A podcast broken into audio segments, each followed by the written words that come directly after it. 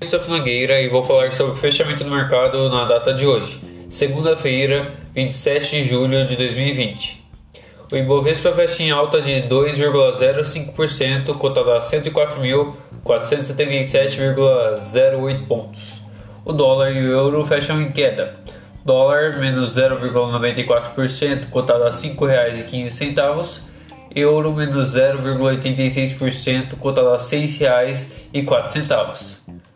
Vamos agora às maiores altas. Os Minas, 7,15% a R$ 8,09. Ipera Farma, 5,84% a R$ 36,25.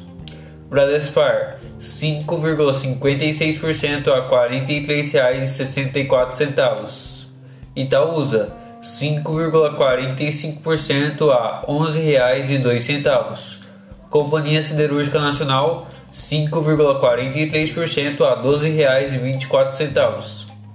Agora as maiores baixas. Via Varejo menos 3,22% a R$ 18,91.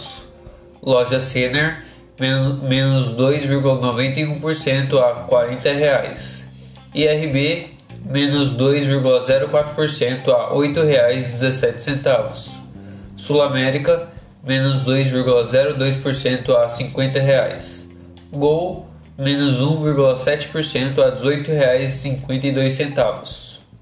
E as ações mais negociadas da data de hoje foram Via Varejo, Cogna, Petrobras, Bradesco, Itaú. Desejo a todos ótimos investimentos.